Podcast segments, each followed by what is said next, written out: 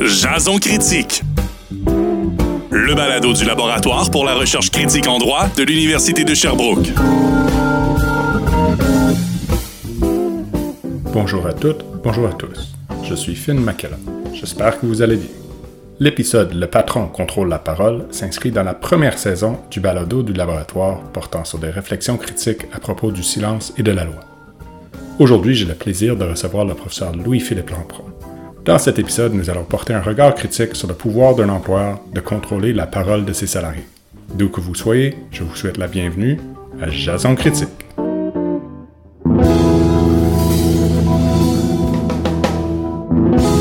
Ma réflexion sur la question de la liberté de parole des salariés en milieu de travail est influencée par mes études de théorie marxiste. Essentiellement, le marxisme propose que différents stades de développement économique euh, correspondent à différentes façons d'organiser le travail et que ces façons-là sont reflétées dans le droit de propriété ou dans le droit plus général de la société en question. Ce qui est particulier, euh, une des particularités de ce qu'on appelle le mode de production capitaliste, c'est que juridiquement, le travail est organisé par le biais d'un contrat entre citoyens et citoyennes qui sont a priori, théoriquement, libres et égaux. Mais en réalité, c'est les propriétaires qui embauchent et les non-propriétaires qui travaillent. Pour paraphraser Marx, le prolétaire peut refuser de travailler pour un capitaliste particulier, en ce sens il est libre. Mais il ne peut pas choisir de travailler pour aucun capitaliste, car il crèverait de faim. Il est donc juridiquement libre, mais économiquement assujetti. Bref, Marx nous enseigne que le contrat de travail n'est pas un dispositif neutre mais un instrument de pouvoir. Les patrons donnent les ordres et les salariés obéissent. C'est ce qu'on appelle le lien de subordination. Le lien de subordination est prévu en droit québécois à l'article 2085 du Code civil du Québec, lequel prévoit que, je cite, le contrat de travail est celui par lequel une personne, le salarié, s'oblige pour un temps limité et moyennant rémunération à effectuer un travail sous la direction ou le contrôle d'une autre personne, l'employeur. Donc, dans notre système, autant économique que juridique, le travail est organisé en utilisant un dispositif contractuel. Un dispositif contractuel qui, a priori, est prévu, organisé pour servir la création de plus-value ou de profit. Or, il y a toutes sortes de, travail qui se fait dans la société qui ne vise pas euh, la création de profit. On peut penser, par exemple, du travail bénévole ou encore euh, du travail domestique, ou encore le travail pour l'État, euh, les, fonctionnaires, etc., qui n'ont pas, dont le travail n'est pas pour objectif de créer du profit, mais qui, en raison de l'organisation de notre droit autour du concept de propriété privée, renferme les mêmes formes de subordination qu'on trouve dans l'industrie privée. Et c'est autour de cette question que je veux poursuivre ma réflexion avec le professeur Lampro. Notamment, c'est le contrôle de l'expression des salariés et comment cela peut varier en fonction du secteur public, du secteur privé. Le contrôle de l'expression du salarié se fait euh, à partir ou à travers la notion du devoir de loyauté. Le devoir de loyauté, lui aussi, est prévu au Code civil, à l'article 2088. 2088 du Code civil prévoit le salarié, outre qu'il est tenu d'exécuter son travail avec prudence et diligence, doit agir avec loyauté et honnêteté, et ne pas faire usage de l'information à caractère confidentiel qu'il obtient dans l'exécution ou à l'occasion de son travail. Cet article, qui est rédigé dans des termes assez larges, a été interprété par les tribunaux comme permettant à l'employeur de contrôler l'expression de ses salariés. Cela s'applique non seulement lorsque le salarié est au travail proprement parlant, où le lien de subordination est effectif, mais aussi à l'extérieur du travail dans certaines circonstances. L'argument est que l'employeur a une réputation à protéger et que les paroles de ses salariés, que ce soit à l'intérieur ou à l'extérieur du travail, pourraient affecter la réputation et donc sa capacité de faire du profit. L'analyse marxiste est une analyse qu'on peut appeler externe au droit.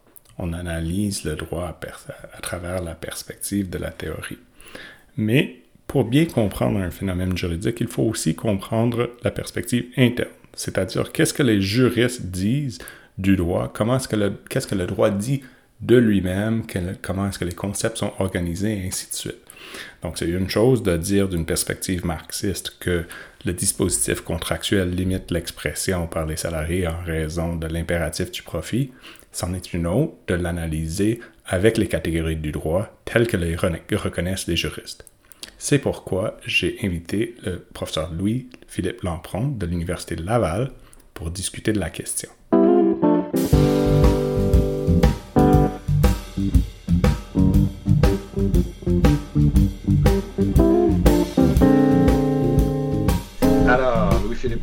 Je suis professeur en droits et libertés de la personne à la faculté de droit de l'Université Laval. Je m'intéresse particulièrement aux libertés fondamentales, donc liberté d'expression, liberté de conscience et de religion, liberté de l'association et au droit à l'égalité. Je veux dire, dans tout le catalogue des droits et libertés de la personne, c'est pas mal ceux qui retiennent euh, le plus, euh, le plus euh, mon attention.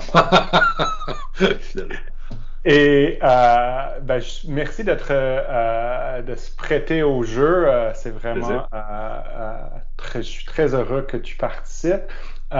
si je me souviens bien, tu as déjà publié sur la question de la liberté d'expression en milieu de travail. Est-ce que, est-ce que je me trompe? Non, ben écoute, ma mineure, c'est le droit du travail. Ma thèse de doctorat, je l'ai faite sur la hiérarchie des droits et libertés de la personne, mais je m'intéressais vraiment au secteur euh, des relations de travail avec une comparaison euh, France-Canada. Euh, j'essaie de démontrer donc à travers une analyse des objets de protection là, des droits et libertés de la personne qu'il y avait un déséquilibre, euh, il y avait une inadéquation entre l'énoncé de principe hein, qu'il ne doit pas exister de hiérarchie entre les droits fondamentaux et la nature particulière des objets de protection. Puis donc mon, euh, mon bassin, c'était la jurisprudence en matière de relations de travail et au Canada et en France. Alors, ça a toujours été un peu ma, ma mineure. J'ai travaillé avec Christian Brunel. C'est un peu ça a été mon directeur de thèse. Fait que nécessairement, c'était aussi majeur mineur. Lui, c'était plus l'inverse. Il était plus un travailliste avec une couleur droits et libertés. Là. Euh, donc, ouais, je me suis toujours intéressé à ces enjeux-là. Puis en matière de relations de travail, ben, le droit à l'égalité et la liberté d'expression, surtout pour euh, les deux grandes branches du droit du travail, même si en droit du travail canadien, il y en a une seule, là, mais en, des institutions publiques versus euh, le secteur privé. Euh, puis la résonance très différente que l'exercice des droits fondamentaux euh, prend dans un secteur ou dans l'autre, ou devrait prendre, parce que, voilà, on pourra en parler, mais à mon sens, il y a des petites confusions dans l'état actuel de, la jurisprudence.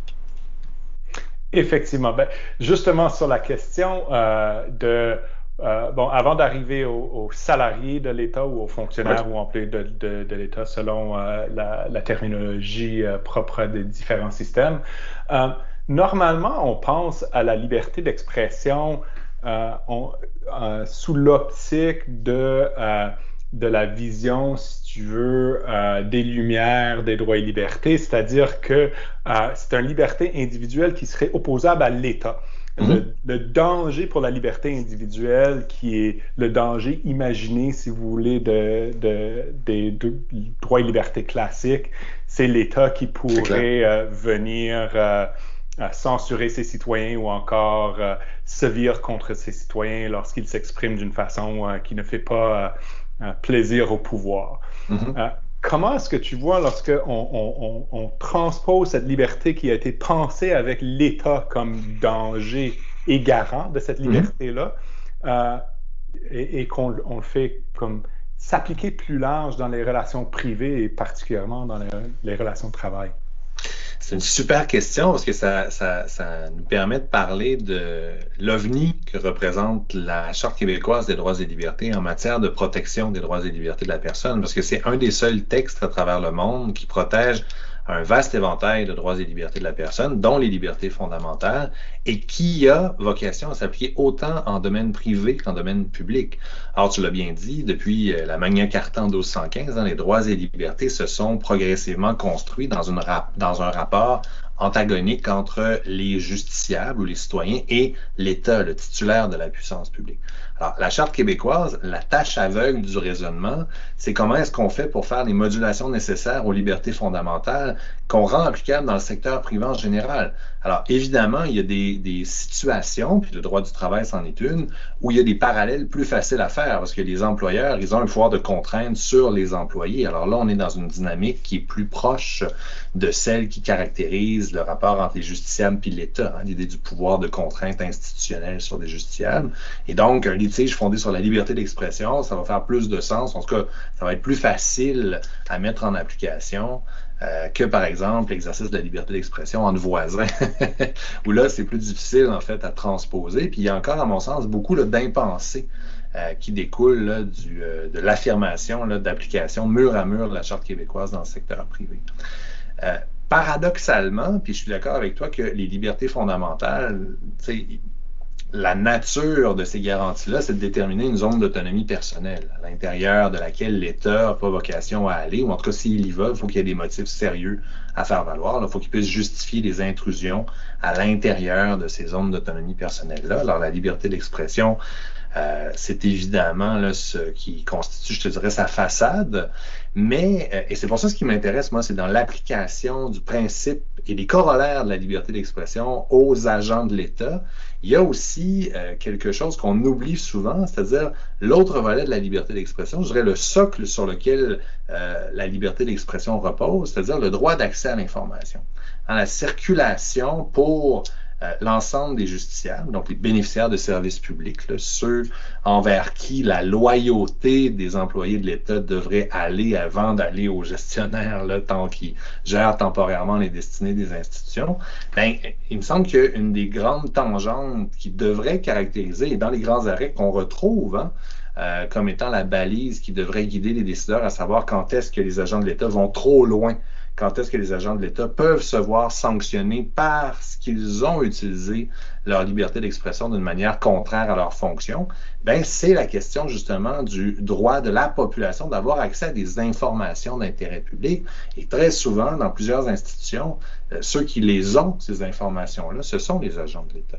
Alors, quand il y a des dysfonctions à l'intérieur des institutions de services publics, que ce soit des écoles, que ce soit des hôpitaux, que ce soit le gouvernement, euh, bien souvent, les sonneurs d'alerte, entre guillemets, ceux qui sont capables d'informer la population qu'il y a quelque chose qui pue au royaume du Danemark, ben, c'est souvent les agents de l'État. Alors, moi, cette tension-là -là, m'apparaît être centrale quand on s'intéresse à euh, la liberté d'expression des agents de l'État. C'est moins leur capacité de s'exprimer que leur capacité de s'assurer que la population a accès à cette information-là, justement, d'intérêt public dont ils sont les titulaires, soit. Ben, merci. tu soulèves tout la, toute la question de la distinction entre les salariés publics et les salariés du, secteur privé. Puis j'aimerais y revenir parce que je, je trouve cette notion que c'est pas juste un droit individuel, mais aussi un élément important de participation à la vie démocratique puis le droit à l'information des citoyens et citoyennes. Euh, super intéressant, mais j'aimerais recadrer puis revenir à, la relation d'emploi d'emblée avant qu'on l'élargisse pour parler de, euh, des emplois publics. Euh, donc, tu, tu, as nommé quelque chose que j'ai trouvé intéressant. Tu as, parlé du pouvoir de contrainte, qui est particulière parce que c'est assez particulier dans, une relation contractuelle qu'on a une telle, un tel pouvoir. Bon, en droit de mm. travail, on parle du, du lien de subordination. Hein. Euh, ce qui explique, euh, je pense que j'allais te demander, bon, nos vies sont structurées par tout plein de relations contractuelles, relations d'achat, vente, location, etc pourquoi le contrat de travail soulève des enjeux particuliers pour la liberté d'expression? Et là, j'ai comme un peu l'impression que tu fais avancer déjà sur ce terrain-là. Euh, mais si tu voulais euh, euh, bonifier ta, réflexion là-dessus, je serais intéressé à l'entendre. Oui, mais une des mêmes endroits internationaux, hein, cette question-là du rapport de pouvoir des grandes multinationales et le fait que parfois ils vont violer les droits et libertés de, de celles et ceux qui travaillent pour eux, euh, ben ça, fait partie de la réflexion. Hein. C'est-à-dire que euh, on n'a pas l'outil que représente, par exemple, au Québec, la charte québécoise, pour être capable d'aller contester des mesures comme celle-là qui seraient attentatoires à la dignité, à l'égalité, voire aux libertés fondamentales en droit international. Parce que souvent, euh, les, les, institutions qui doivent respecter les grands textes sur les droits fondamentaux, ce sont les États, essentiellement. donc, tous les acteurs privés sont exemptés, entre guillemets, là, de l'obligation, au sens contraignant du terme, de respecter ces droits fondamentaux. Là. Mais au sens du principe, ben, effectivement, ce, ce, qui mobilise beaucoup de groupes dans la communauté internationale à tenter d'obtenir une certaine réforme des textes sur les droits fondamentaux, c'est la similarité dont on euh, parlait tout à l'heure euh, de la capacité de contrainte de ces institutions-là, de l'État sur les justiciables et des entreprises sur les salariés. Tu faisais référence à la subordination qui est centrale dans la relation de travail. Euh, et donc, sans, sans citer Alain Supio, là, je veux dire, mais quand on regarde l'histoire des lois du travail, je veux dire, c'est, on passe du servage à la relation de travail moderne, mais je veux dire, c'est quand même un des seuls contrats où on met à disposition d'une autre personne ou d'une institution sa force de travail, donc quelque chose qui est intimement lié à la personne, en fait, et c'est au cœur de la, de, la relation de travail, et vient avec cette mise en, à disponibilité, cette mise en subordination, euh, un ensemble de restrictions qui semblent aller de soi quand on regarde le droit du travail, dont notamment l'obligation de loyauté et toutes les multiples euh, limitations en petits caractères qui découlent de l'interprétation de cette toute petite disposition du Code civil du Québec, là, comme l'obligation de discrétion, l'obligation d'être gentil, respectueux, que sais-je encore.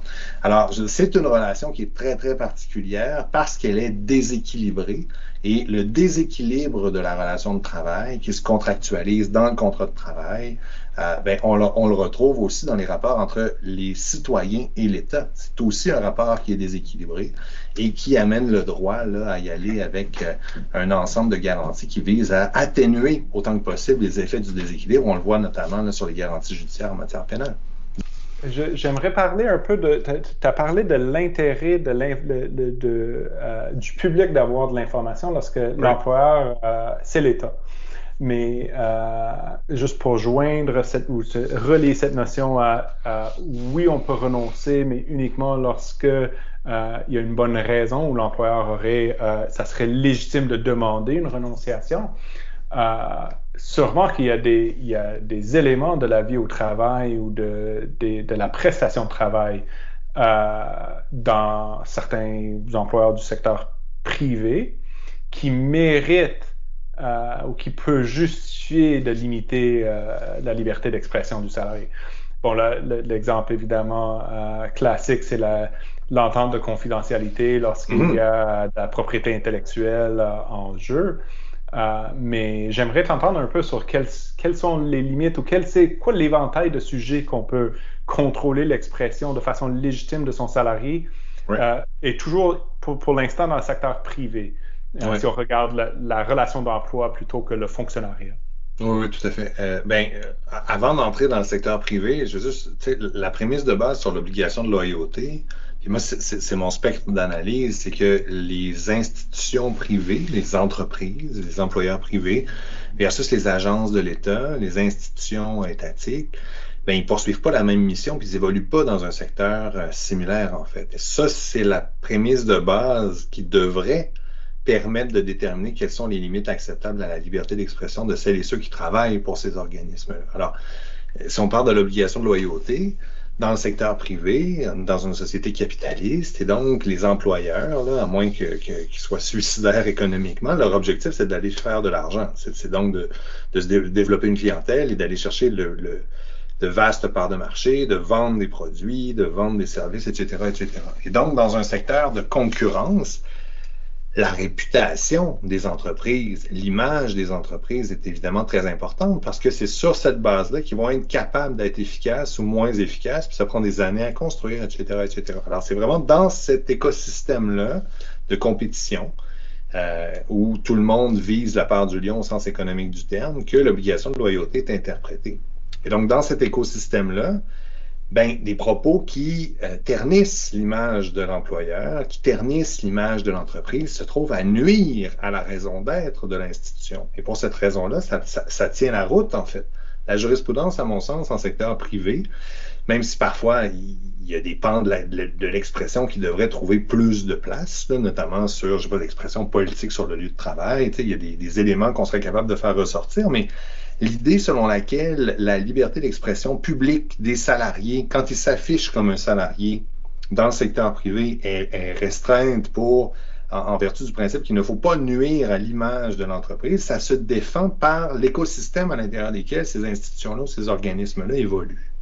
OK, j'ai une question pour, sur ce point-là. J'aimerais te pousser un peu. Euh, parce que il semble avoir un glissement dans ce que tu as dit entre la nature de l'activité mhm. ou le fait que c'est à but lucratif dans un environnement concurrentiel. Parce que, en fait, si on regarde les activités qui relèvent de l'État, euh, euh, outre euh, certaines choses que normalement on, s'associe comme nécessairement étant comme régaliennes, comme l'armée, les prisons, mais c'est encore drôle aux États-Unis, il y a des prisons privées à profit.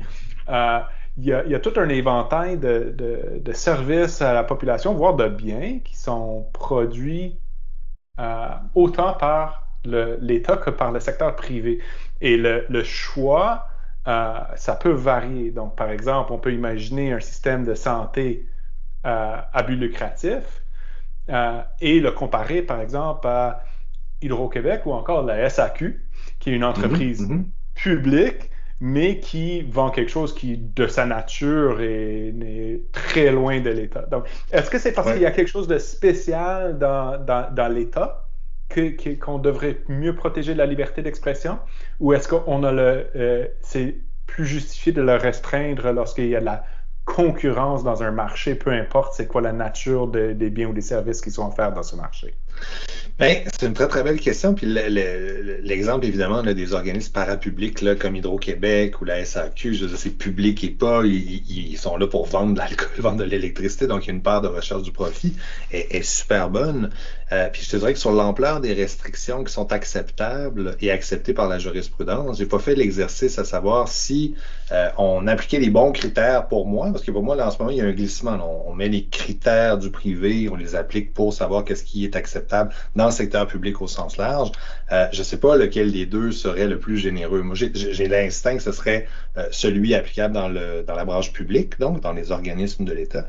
Mais c'est sûr que l'écosystème, c'est toujours au cas par cas, les limites. Je veux dire, en matière de droits fondamentaux, c'est toujours le cas. Sur l'obligation de loyauté, quand est-ce qu'on viole l'obligation de loyauté? Quand est-ce qu'on la respecte? De toute façon, il faut tenir compte de l'ensemble du contexte, de, des propos qui ont été tenus, de la manière avec laquelle les propos ont été diffusés, etc., etc.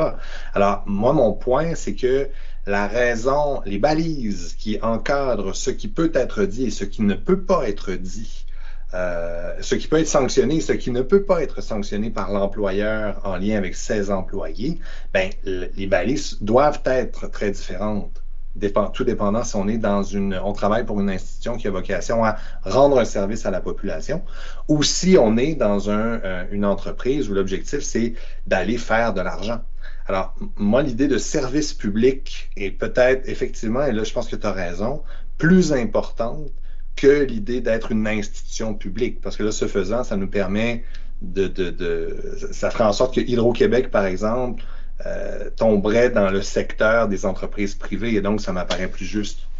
Et à l'inverse, donc, il pourrait avoir, par exemple, dans la situation actuelle où il y a des entreprises privées largement financées par les États, on s'entend, mais des entreprises néanmoins privées euh, qui sont chargés de la confection et la, euh, euh, la, manufacture de, vaccins, de vaccins qui vont être d'une importance capitale pour, pour l'économie, la santé de la planète entière. C'est des entreprises privées.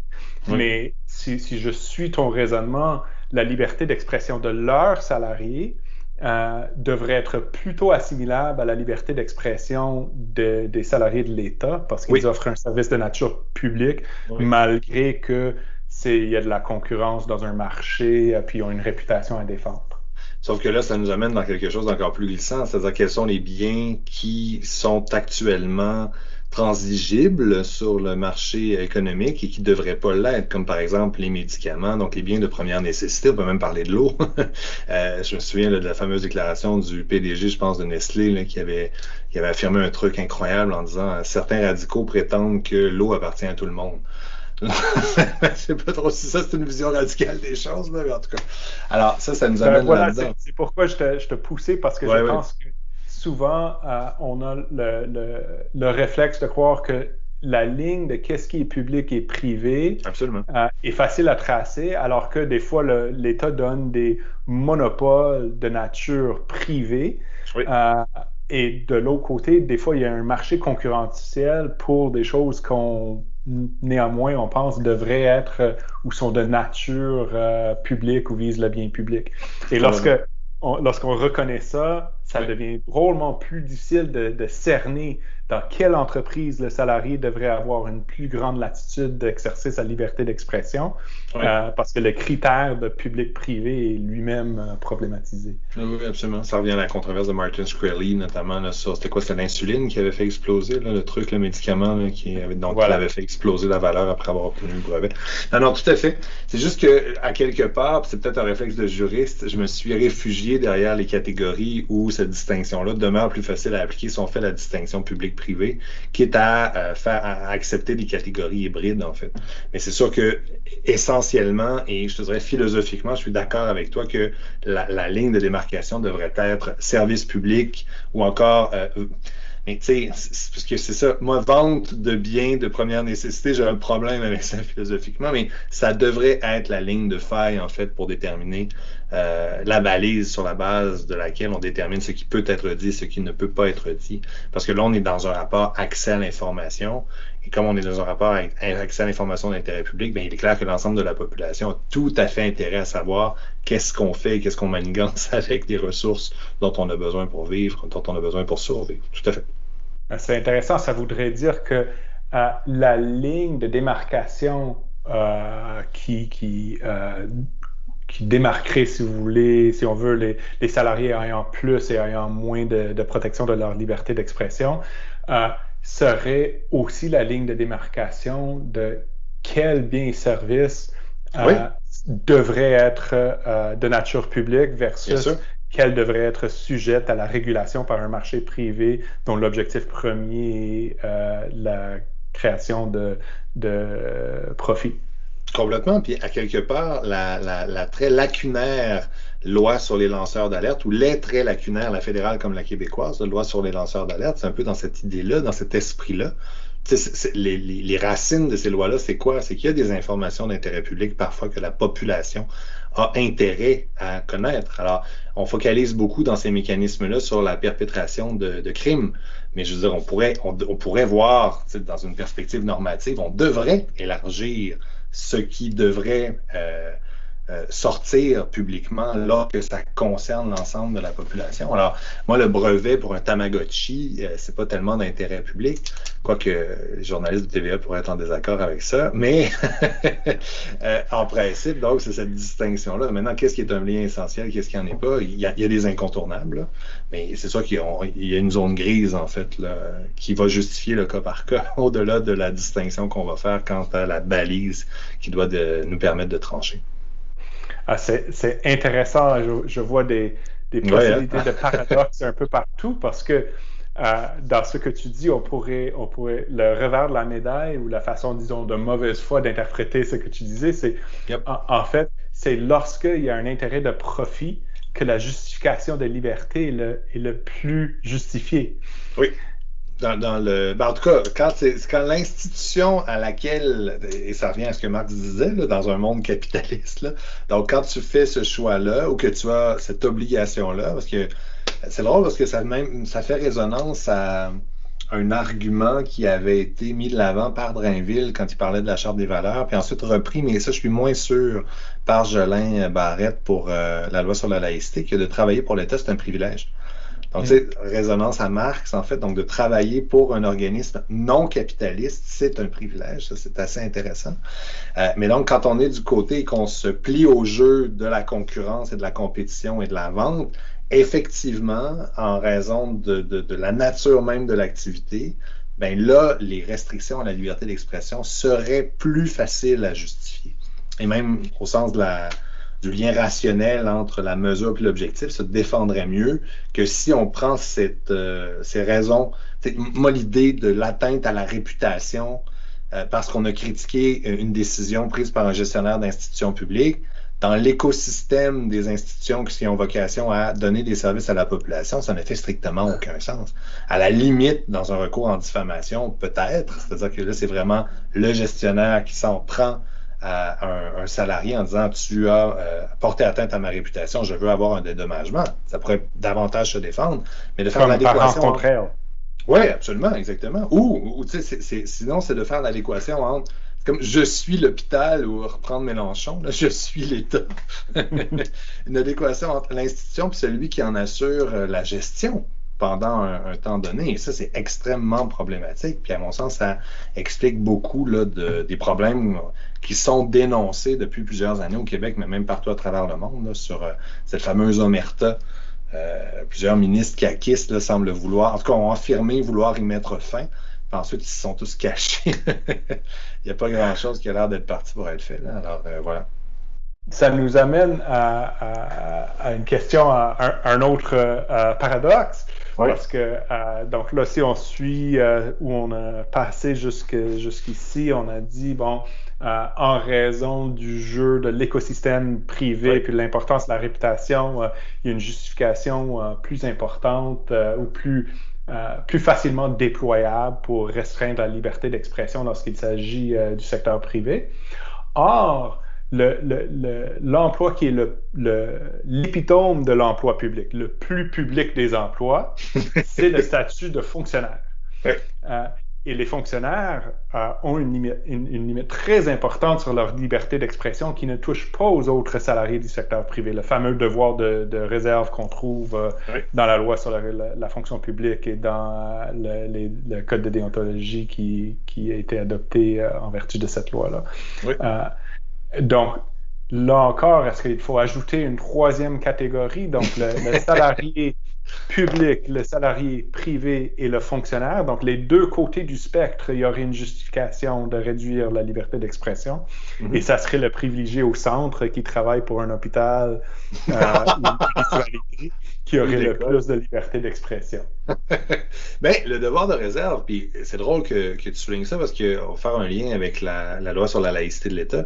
C'est peut-être un des arguments, au sens rhétorique du terme, là, qui est le plus solide du côté de, euh, de la posture gouvernementale et de ceux qui soutiennent l'interdiction qui a été rajoutée par la loi sur la laïcité de l'État au devoir des réserves des, des, des agents de l'État qui sont visés donc par cette loi-là. C'est-à-dire, ben, le devoir de réserve, il ne pose pas problème. ça fait des années qu'on l'impose il vise surtout les opinions politiques, les prises de position de nature politique. Or, ce qui est bon pour Pitou est bon pour Minou. Et donc, si on impose une limitation à l'expression d'opinions politiques, alors nous, ce qu'on demande avec la loi sur la laïcité de l'État, essentiellement, c'est la même chose, mais pour les convictions religieuses. En tout cas, afficher ses convictions religieuses.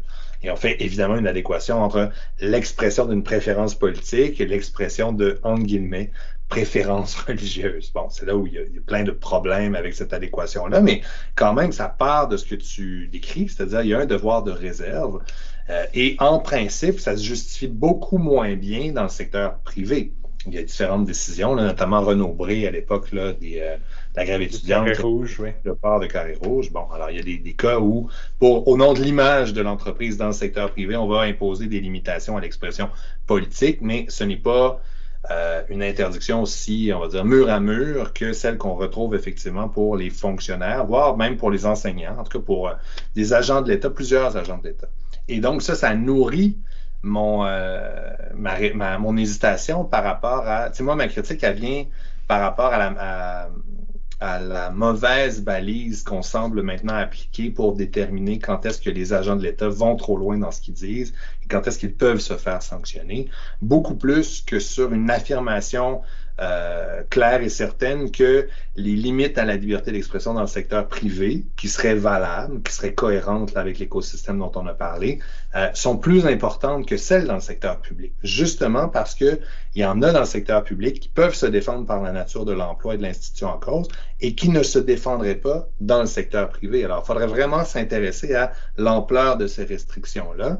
Euh, et moi, la réponse que je que j'avais d'ailleurs opposée en commission parlementaire à celle ministre Lafrenière qui m'avait euh, questionné là-dessus, faire le lien entre les, réserves en matière politique puis euh, l'interdiction qui est proposée dans ce qui était à l'époque le projet de loi 21. C'est deux choses. D'une part, ben, ça nous ramène à la question de la hiérarchie des objets de protection la liberté d'expression, moi je viens de Québec, hein, fait que la liberté avec un A circonflexe, je la connais très bien. Euh, mais souvent, tu sais, et c'est un peu une des failles de la liberté d'expression, surtout dans un monde post-factuel, c'est que c'est associé à l'expression d'opinion. Après ça, il y a toute cette mouvance-là en disant une opinion, euh, mon opinion non éclairée vaut celle d'un expert euh, sur une question sur laquelle on se prononce. Bon, les opinions seraient, selon une, approche très relativiste dans le mauvais sens du terme, là, tout, seraient toutes égales. Euh, et donc, la question de l'opinion politique ne peut pas être considérée comme ayant la même importance du point de vue de l'identité personnelle que la conviction. Et, là, je ne parle pas que de conviction religieuse, mais je parle d'une conviction qui peut être protégée par la liberté de conscience. Alors, déjà dans les objets de protection, parce que l'opinion et l'expression, c'est du 2B de la Charte canadienne, alors que la conscience, la conviction structurante, ça, c'est du 2A. Et, donc, c'est deux objets de protection distincts, mais manifestement, il y en a un qui semble, juste par l'appellation, plus important du point de vue de l'identité personnelle que l'autre. Donc, ça, c'est la première objection. La deuxième, ben, c'est la nature des institutions. La raison pour laquelle on impose un devoir de réserve en matière politique aux fonctionnaires, aux agents de l'État, ben, c'est en raison du double chapeau que porte leur employeur, c'est-à-dire l'État et le gouvernement. Alors, il y a le gouvernement du Québec, le premier ministre, qui, on le sait, hein, travaille pour tous les Québécois et toutes les Québécoises, sans exception, sans aucun intérêt politique. Mais il y a aussi le fait que François Legault, il, demeure le chef de la CAQ. Donc, il y a l'idée d'une politisation donc, ces deux chapeaux-là font en sorte que l'appareil gouvernemental, autant que faire se peut, bien, il doit éviter de montrer ses couleurs politiques pour éviter justement une polarisation qui vient déjà avec des, des, flous qui existent dans le fonctionnement de tout appareil démocratique en raison de ce deux, double statut-là. Il y a le, une fois qu'on est élu, mais on conserve quand même la couleur politique qui nous a menés au pouvoir. Alors ça, ça, explique pourquoi cette limitation-là se justifie dans le secteur public et se justifie beaucoup plus difficilement dans le secteur privé, sauf exception. Et, même ces exceptions-là peuvent être difficiles à justifier. Moi, la question de Renaud Bré avec les carrés rouges, sur l'image de l'entreprise, c'était extensible. Oui, voilà. Euh, c'est merci, ça, ça, ça m'éclaire beaucoup sur la question.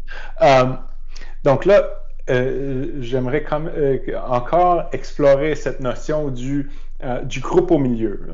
Donc, les, les, les, agents de l'État, mais qui ne sont pas des fonctionnaires à proprement parlant, de ce qu'on appelle souvent du parapublic. Hein. C'est le secteur public et parapublic au sens du Code du travail plutôt que la loi sur la fonction publique. Est-ce qu'on peut envisager que un des problèmes, c'est tout simplement que le contrat de travail n'est pas le mécanisme juridique approprié pour réguler ce type de relation? Ah Quand on regarde, par exemple, en France, en Allemagne, le statut de qu'est-ce qui constitue un fonctionnaire, est un statut de nature de droit public.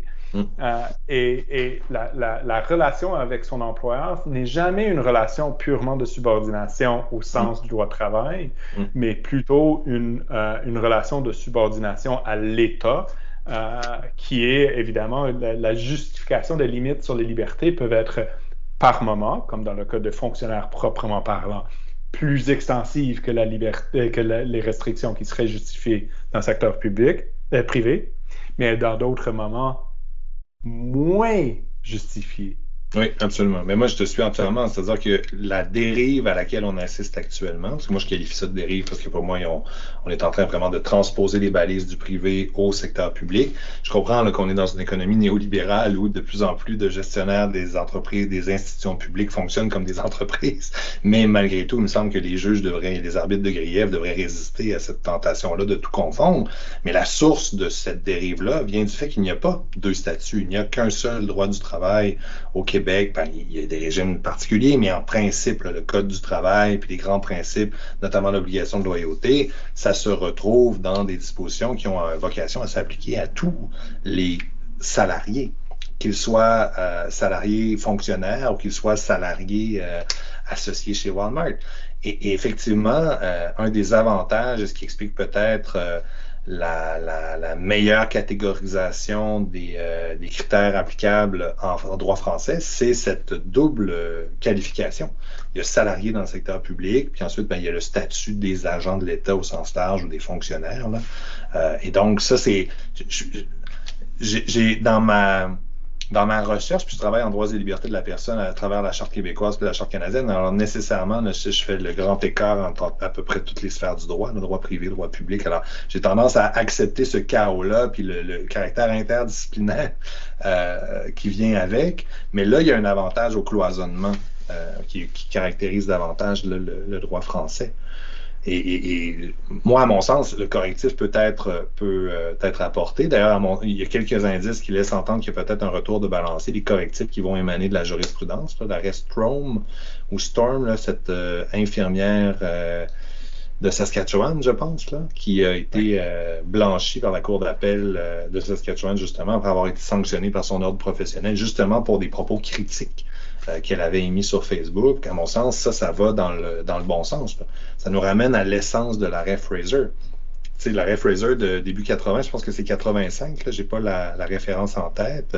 Mais quand on regarde, c'est là où on a jeté les bases alors ça, c'est parti avec l'idée de vous ne pouvez pas sortir publiquement avant d'avoir épuisé toutes vos voies de contestation à l'intérieur de l'institution, très bien, mais les critères permettant de savoir quand est-ce que le fonctionnaire va trop loin et peut donc être sanctionné, mais c'est pas en lien avec la réputation de l'institution pour laquelle il travaille, c'est en lien avec la confiance de la population envers cette même institution-là. Et ça, c'est très, très, très différent des balises qu'on voit actuellement appliquées mur à mur en droit du travail québécois et canadien, peu importe que le litige soit survenu euh, en domaine privé ou en domaine public. Pour moi, ça, c'est une des sources de la, de la problématique très importante. Qu'est-ce que tu vois dans, dans les années à venir comme étant euh, euh, la, plus grande menace pour la liberté d'expression en milieu de travail ou à l'inverse, est-ce que tu vois des lueurs d'espoir euh, dans soit la jurisprudence, soit les, euh, les différentes modifications législatives qu'on a vues récemment?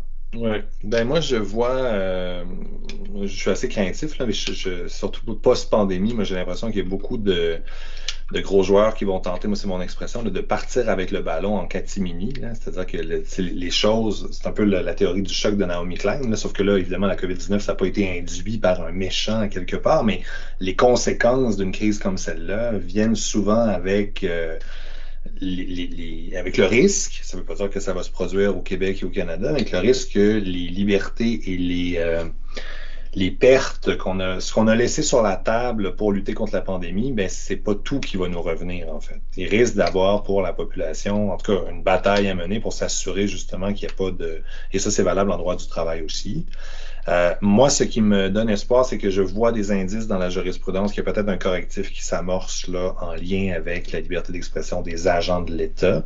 Donc, revaloriser cette capacité de participer au débat public plutôt que de mettre une chape de plomb et de permettre aux gestionnaires, on va dire, euh, mélanchonien de faire comme Cartman puis de faire respecter leur autorité. Là. Je veux dire, c'est là où ça devient très problématique dans l'idée d'un débat démocratique. Donc, un arrêt comme Caron, par exemple, qui vient réaffirmer le fait que la Charte québécoise prime sur l'entièreté des lois du Québec, loi sur les accidents de travail et maladies professionnelles et les autres lois, ça, ça, m'apparaît être un ferment intéressant pour être capable de faire avancer ce correctif-là. Alors ça, ça me, c'est le côté positif du, le verre à moitié plein.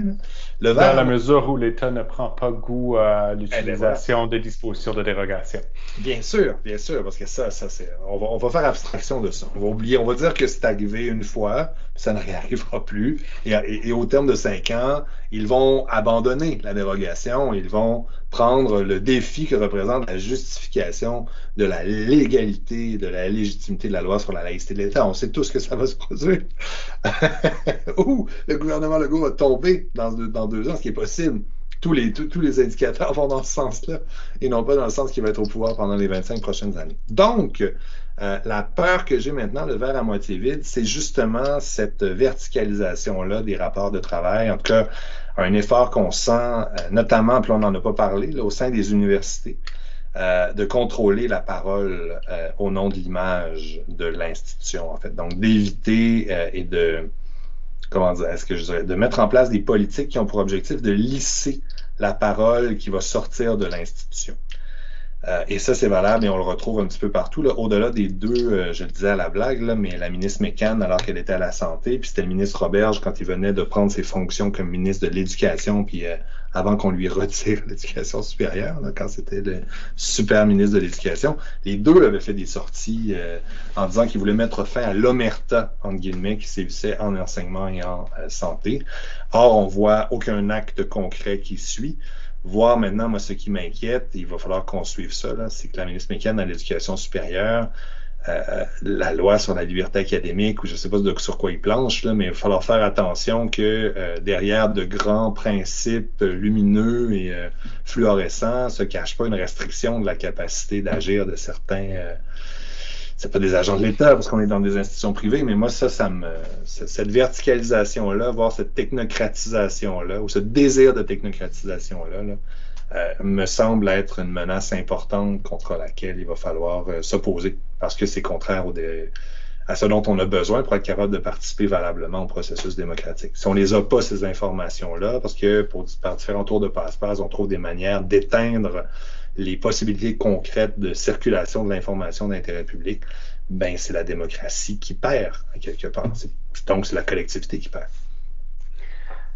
Ben, merci beaucoup, Louis-Philippe Lampron, pour ce mot de la fin euh, et d'avoir pris le temps pour euh, expliquer euh, à, tout moins, à tout le moins dans les grandes lignes les enjeux de la liberté d'expression au travail.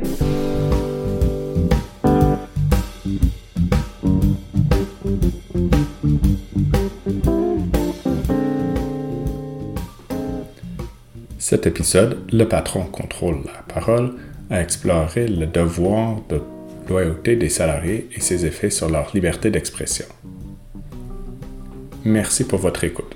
Nous espérons que vous avez apprécié cet épisode et les réflexions critiques qui ont été soulevées en lien avec le silence et la loi dans le contexte du travail salarié. Vous venez d'écouter le balado du Laboratoire pour la recherche critique en droit de l'Université de Sherbrooke, Jason Critique. Cet épisode a été produit par Finn Makela. Merci à notre invité, le professeur Louis-Philippe Rampron, pour sa participation. Nous remercions également Jess Fafard Théoré au montage audio. Pour en savoir plus à propos de notre balado et sur toutes les activités du laboratoire, nous vous invitons à visiter le lrcd.ca et nous vous invitons à participer à la discussion en suivant le LRCD sur Facebook et sur Twitter. À bientôt pour une prochaine Jazz Critique.